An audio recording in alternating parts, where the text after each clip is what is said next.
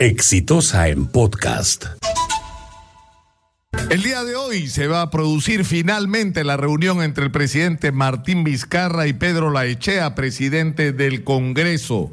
Y lo que te deberían tener en la cabeza y ser conscientes ambos personajes es en lo que estoy seguro es el sentimiento de la mayoría de los peruanos. Que se vayan todos.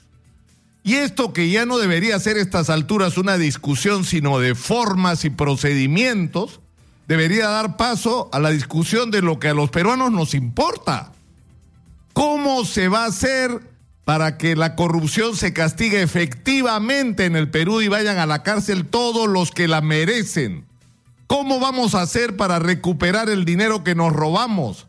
¿Cómo vamos a hacer para desarticular las redes y sistemas de corrupción que aún existen para la contratación con el Estado peruano? Porque por un lado están entrando a la cárcel corruptos, pero por el otro lado siguen pagándose comisiones ilegales por las obras públicas.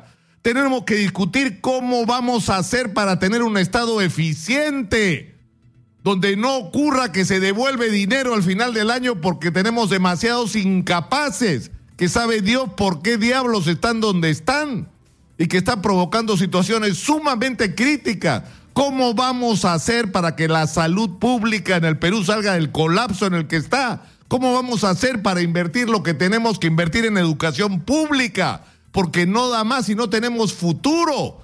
Si no invertimos en la educación de nuestros chicos, ¿cómo vamos a hacer para enfrentar la urgencia de una estrategia de desarrollo de la infraestructura? El Perú debería estar llenándose de carreteras y de trenes.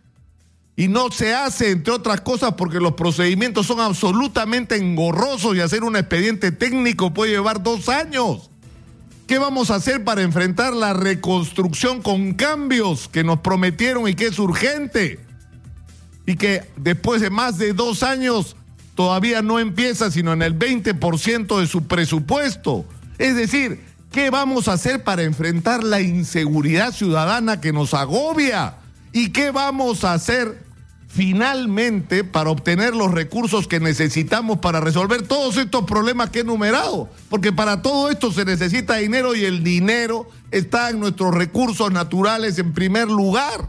Y eso supone un cambio de las reglas de juego en la explotación minera, petrolera y gasífera en el Perú.